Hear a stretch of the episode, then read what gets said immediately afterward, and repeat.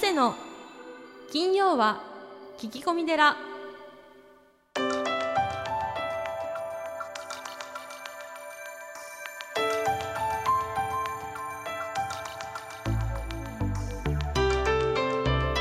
ようこそ架空の寺スタジオにお送りする長谷の。金曜は聞き込み寺。ナビゲーターの南雲もぐらです。群馬県太田市は随願寺住職であられる長谷さん。どうぞよろしくお願いいたします。はい、よろしくお願いします。さあ、えー今週もですね、はい。お手紙が届いておりますので、はい。えー読みたいと思います。かなり長文でしたので一部抜粋してお読みします、はい。えー福岡県の節子さんです、えー本屋さんで出会った長谷さんの悟り入門を読みました。えー私は小さい頃から仏様の世話をしていました。仏様を見ると自分が安心するのです。小さい頃より、えーいろいろな苦労をしてきました、えー両親を早くに亡くし実の兄夫婦にお世話になりました。しかし私に障害があるせいか兄は私を嫌っており学校にも行かせてもらえませんでした。どうして私だけが障害を持って生まれてきたのか、えその後私のようなものでも結婚し子供が3人と孫も2人います。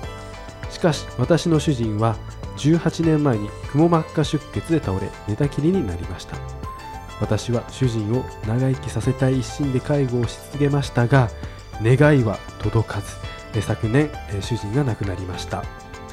毎日仏壇に向かって念仏をあげています。亡くなったら本当に極楽浄土に行けるのでしょうか。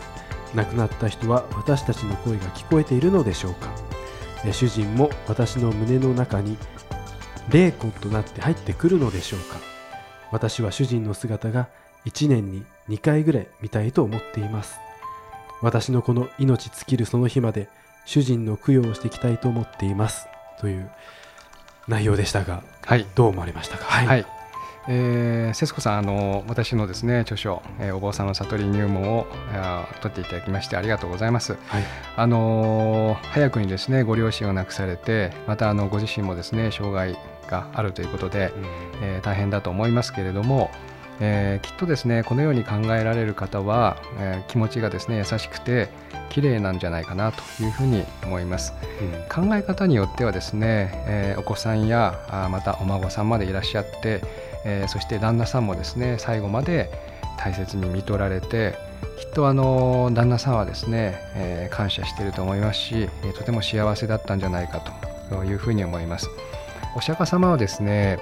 人はいつか亡くなるというふうに無常をお教えています。はい。そしてその亡くなることにはですね理由がないというふうに説かれています。えーこの世でいいことをしたから長生きするわけでもないし、えー悪いことをしたから短命なわけでもない、えー念仏を挙げていらっしゃるということで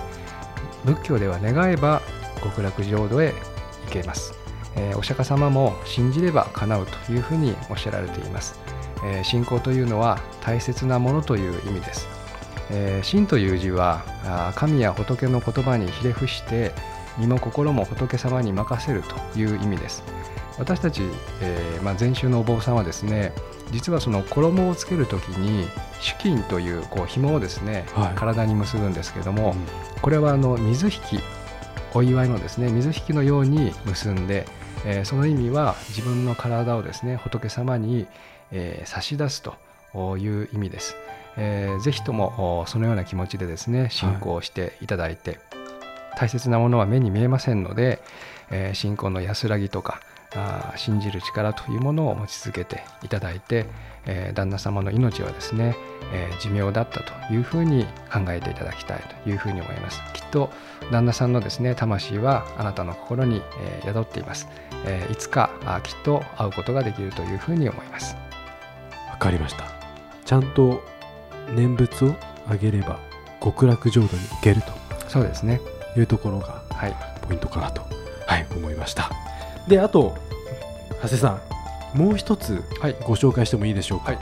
ポッドキャストネームケロヨンさんですね。長谷さんはぶっちゃけ字に出演されていますが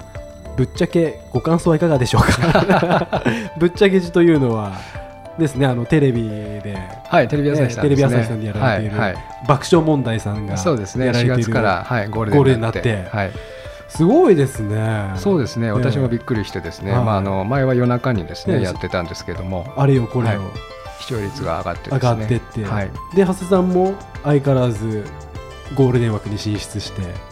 まあ、僕が、まあ、あの声をかけていただいて、はいはいあの呼ばれた時は出てます。あはい。ーぶっちゃけご感想はいかがでしょうか？あのーまあ多分世の中にそういった需要があるんだなというふうなことは、えー感じています。ですからあの仏教のお不思議さとか、はい、えー安らぎとかあー信仰はい。そういったものまた文化ですよね。日本に根付いた文化とか、そのやっぱり言葉そういったものに、えーやはりあの喋らないとわからないことってたくさんあると思うんですね。ははい、よく特に禅宗のお坊さんはですねあの喋りが苦手なので、い、えーそういったことをこう喋ったり、はい。あの映像で見せたりっていうのは、うん。とてもいいことだと思いますし、ああの実際僕も、まあ、大体3時間のスペシャルっていうと6時間収録してですね、ーうん。大体倍収録して、ええ。えーまあ、多くはカットされるんですけども。でもあの僕自身も勉強になりますね。あそうですか、はい、え最近あの、はい。まあはい。葬儀社さんとかですね、あの火葬場へ行っても、ーまあ、うちの檀家さんの法事に行ってもですね、はい。あのテレビ出てますねって言いますね。まず第一声で言われてやっぱり影響力ってでかいですかねやっぱテレビって。大体あの、はい視聴率がこうはい1%が100万人らしいんですよ、そうすると12%で1200万人。あさっき長谷さんが、はい。結構なんかお葬儀とかやってると結構声かけられるって言ってました声かけられるんですね。僕は知らないんですけど 向こうの方はねはいテレビ見てらっしゃるんで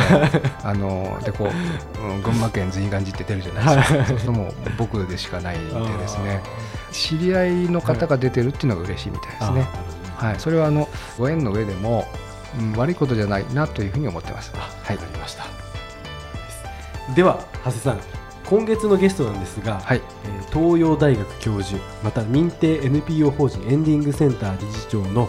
井上春代さんをお迎えしてお送りしはい。ます、、はい、では長谷さんスタンバイの方お願いいたします、はい、よろしくお願いします。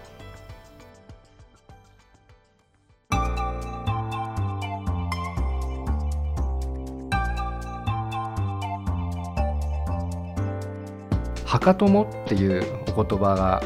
はい、先生が作られたんですそうですね。そうですよね。はいはかというこれはあのーどうですか？はい。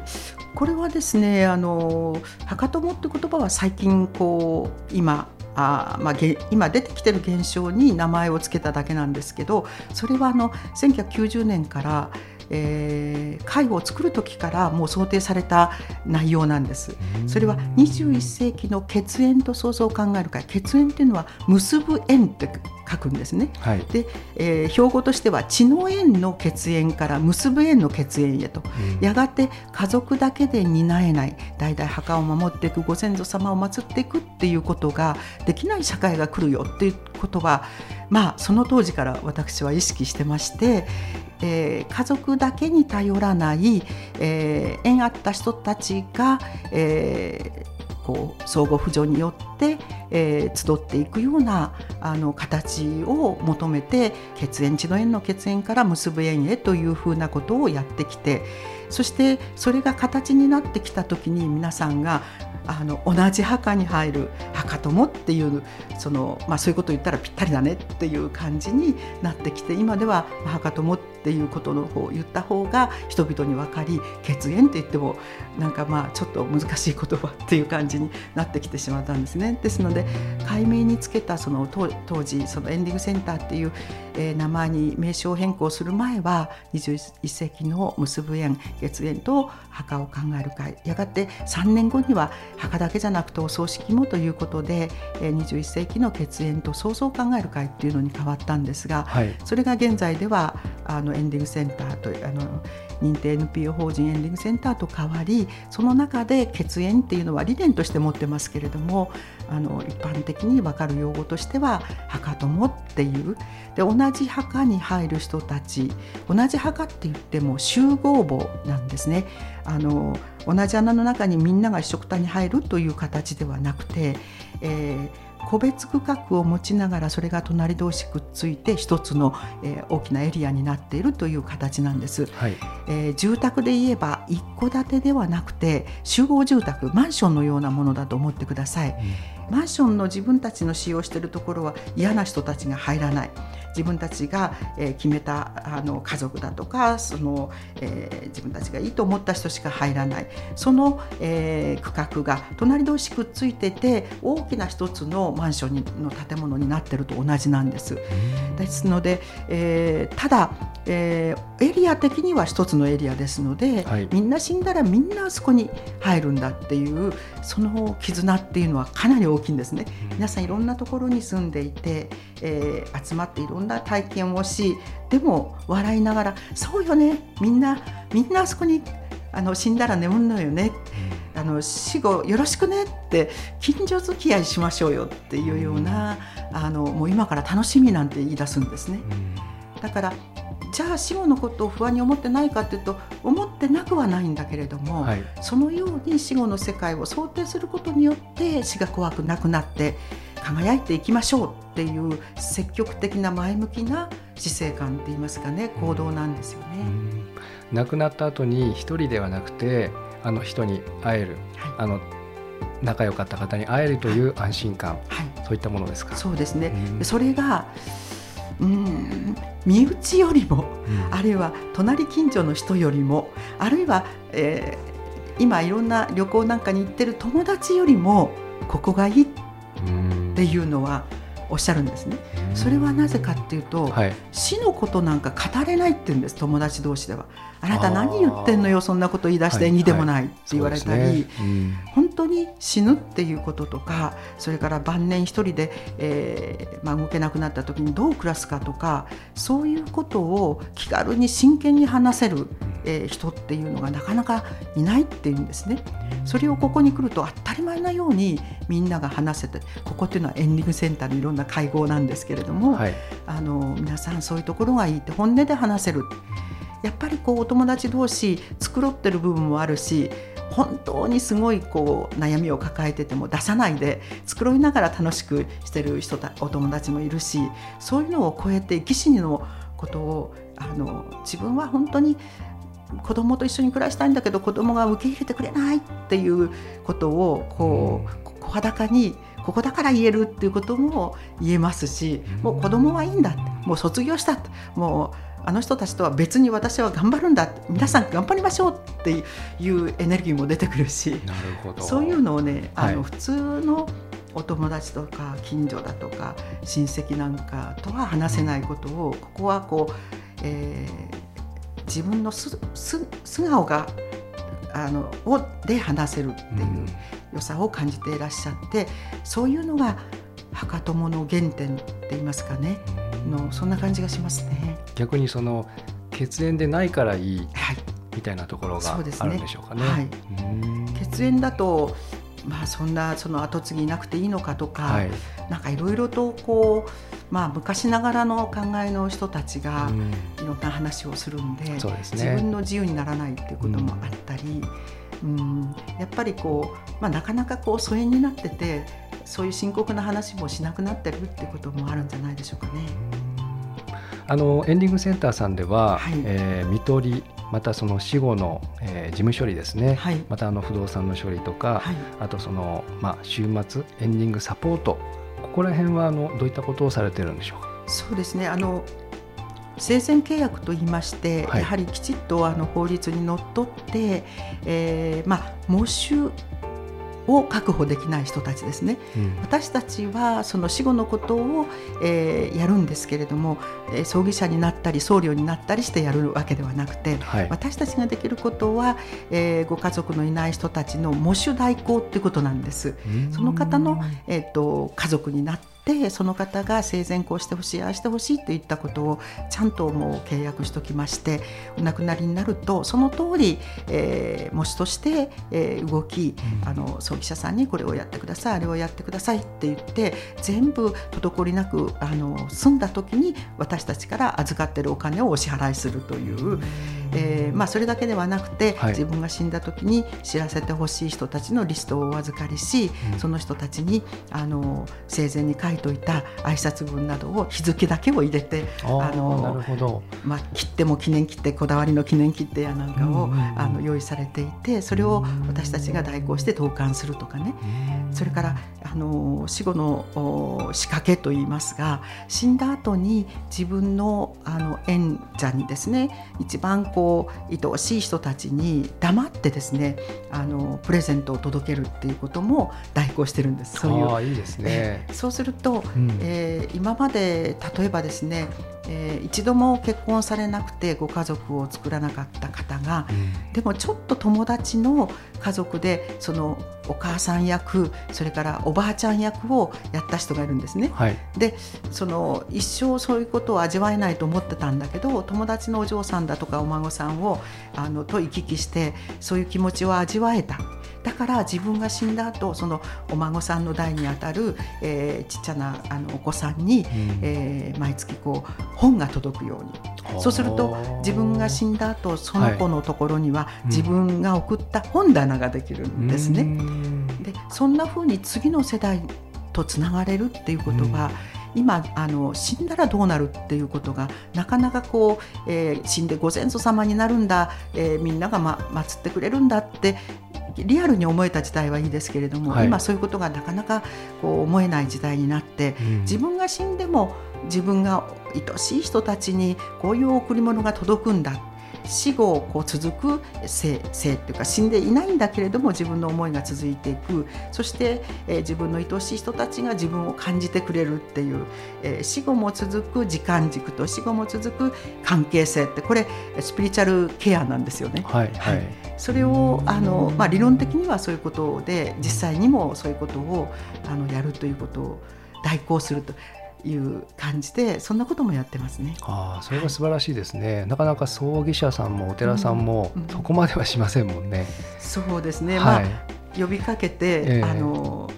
うん、あの少しずつやろうとしているところですうーね。ん。なかなかエンディングセンターさんでないとできないことですね、ありがとうございます。あの老いの問題というのは先生がこう大学などで、えー考えられていることは、はい。うん、現在から、まあ、これから未来に対してはどんな感じになるんでしょう？私はそれを考えるときに、え2010年の時のあの国勢調査の結果はいその時、まあ、い一番あの直近の調査が2010年なんですけれどもその時にどんな家族が一番多かったかどんな家族形態が一番多かったか夫婦と子供からなる、まあ、核家族と言われている家族が多かったのか親家族ご家族が暮らすような、まあ、3世代同居というのが多かったのかあるいは単身世帯が多かったのか、えーそんなことで、まあ、調査をするわけですけれども結果、単身世帯単独世帯が一番だったんですよね。あそうですか。そうなんです。意外ですね。あのその一つ前までの調査はその夫婦と子供からなる家族が一番だったんですね。ところが2010年からそれが逆転してはい。単身世帯単独世帯うん。お一人様が一番になったわけですよ。うん。それって日本史上初めてのことで、えーこれまで家族という集団を単位に何かあったら家族がやるとか、えー病気になったら家族が守るっていうようなかあの状態があったけれどもそういった家族機能がもう望めない、えー集団から個その個を単位として、えーいろんなシステムを組み上げていかなければならない社会が来たと。うん。だから全てのことが一人でも生きられる社会はい。一人でもその、えー、ときちっと人の尊厳が保ちながら生きられる社会、えー晩年になれば介護もいろんなサポートもそうだと思うんですけどもそういったことが完全になっていかなければならない社会がもう訪れたという、もう日本のれ、えー、と歴史の上でもう類のないモデルのない時代が来たっていう感じですよね。それにエンディングセンターは対応して、えーいろいろやっていこうというので今回もう一つの我が家っていうのを、えー作ったんですよ。それはどういったものですか？それはですね、はい。えー、と2011年の時に私が腰を痛めましてえ大きなその壺をですね水の入った大きな壺を、えー、とその水を開けようとしたらぐきっといってしまいまして、それでちょっと寝たきりになったんですね。その時にその横になりながらパソコンで、はい、えー、コルセットをあの通販で頼んだ、うん、でその通販が届きましたでその時に感じたんですけれども、はい、あのうちにはあの同居人がいましたから玄関先までそのコルセットを取りに行きましたが一人暮らしの人っていうのはそれすらできない。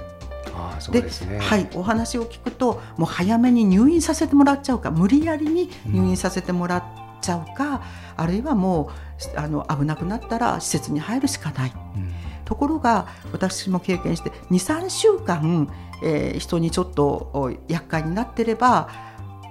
病院にも行かずにそのまま治るわけですよ。私の場合はまあじっとしてました、はい。はい、それで治ったんですね、はいはい、なのでこれは昔の同居する子供と同居する家族だったら何でもないことを子が単位で一人で一人暮らしになってしまえばそういうのをサポートし合うようなところが欲しいあったらいいんじゃないか。でもう一つの我が家っていうのは自分の我が家がありながらもう一つ何かあった時にそこに身を寄せてまあ、皆さんおっしゃってるのは私は料理だけは得意よとか床を磨くのが大好きとか、うん、洗濯ならやってあげるとか、うん、そういう人たちがお互い様っていう感覚ですね。うん、あの私たちがこういうメニューを出してここ来たら何しますよいくらですよなんて感覚では全然なくて、メニューもないです。だけども、えーと、今みんなが集まって、えー、ヨガをやったりみんなが集まって同じ釜の飯を食うっていうのをやるんですね。はあ。あの一人暮らしの人は、はい、もう孤食ですよね。いつもいつも一人で食べてる、うん、でそれでもまあちゃんとあの頑張ってきてらっしゃるんだけどみんなで食べるこんなに楽しいものかっていうみんなでおしゃべりしながらご飯を食べるっていうそしてそれで遅くなれば泊まっていくっていう、朝またみんなでご飯を朝ごはんを食べるって、当たり前なことなんだけど、はい、久しくないっていうその温かさみたいなものをまた今度はちゃんと自分の我が家に帰ってまた来るみたいなね。長い冬寒い寒い冬には心がやっぱり一人暮らしだと塞いでいく、はい、そう、ね,、いう時にみんなが集まってっていうようなそういうことを自然にやっていくとあの人が今腰痛めてあの家に行ってるんだってっていうと、皆さんがじゃあちょっと何か持ってってあげようとか、そういうこうお互い様の助け合いっていう、えー、そこが実現できないかと思って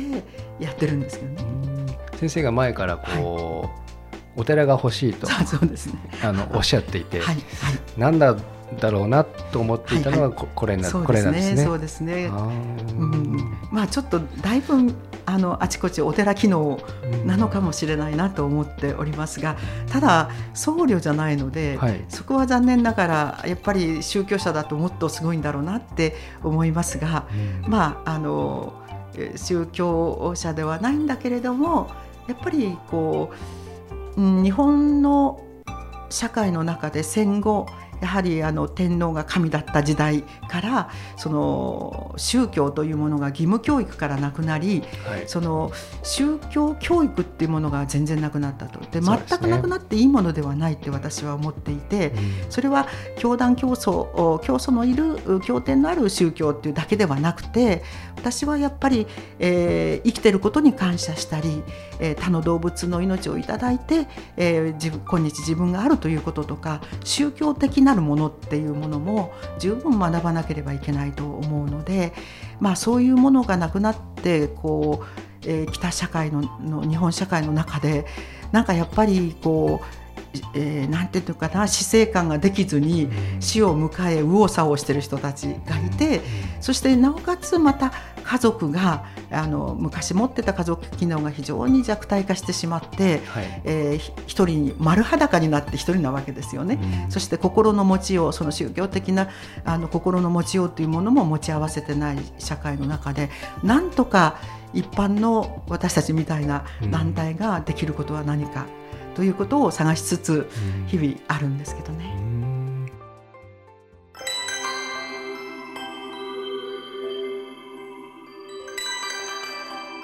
長谷の金曜は聞き込み寺。